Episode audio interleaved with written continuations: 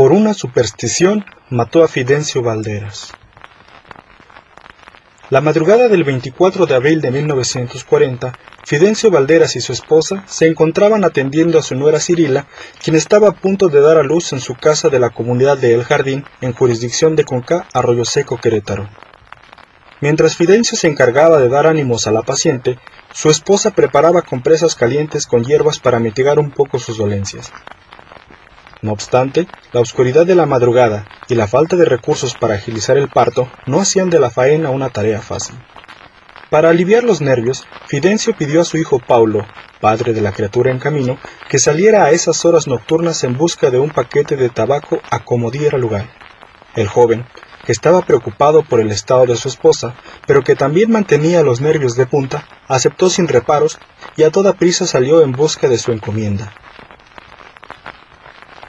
En el camino de regreso se encontró con Seferino Sánchez, vecino de la comunidad, que por curiosidad le preguntó por el estado de salud de su esposa. El joven presuroso se limitó a responder que se encontraba bien y pronto emprendió la retirada.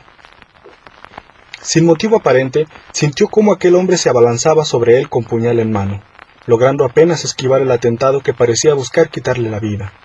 Sin embargo, Sánchez no desistió de sus intenciones y comenzó una persecución en contra del joven Paulo, que los llevó a invadir algunos solares de los vecinos. Fidencio y su esposa, todavía centrados en el parto de Cirila, escucharon el escándalo que se suscitaba en la calle, y por miedo a que su hijo estuviera involucrado, salieron a ver qué era lo que estaba pasando.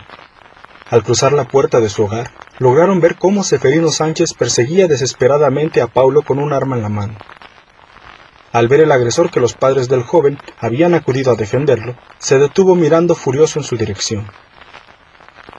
Sánchez comenzó a gritar con desesperación. Ustedes tienen la culpa de que mi sobrina se esté muriendo por dejarle estar en el sol cuando eclipsó. Acto seguido, Fidencio le pidió a Seferino que dejara a su hijo, mas éste concentró ahora sus ataques sobre él. Debieron cruzar algunos solares vecinales cuando por fin Seferino dio alcance a Fidencio en casa de don Romualdo Ruiz. Fue ahí donde el viejo Fidencio terminó sus días, debido a varias heridas fijadas tanto en el rostro como en la parte baja de las costillas. Al tomarle declaración de los hechos a la esposa del difunto Fidencio, ésta confesó que tiempo atrás había mantenido relaciones clandestinas con Seferino, pero que ello terminó por consejo del cura de Arroyo Seco y por tanto el agresor estaba molesto con su familia. Esa, según ella, debía ser la verdadera razón por la que su esposo había perdido la vida.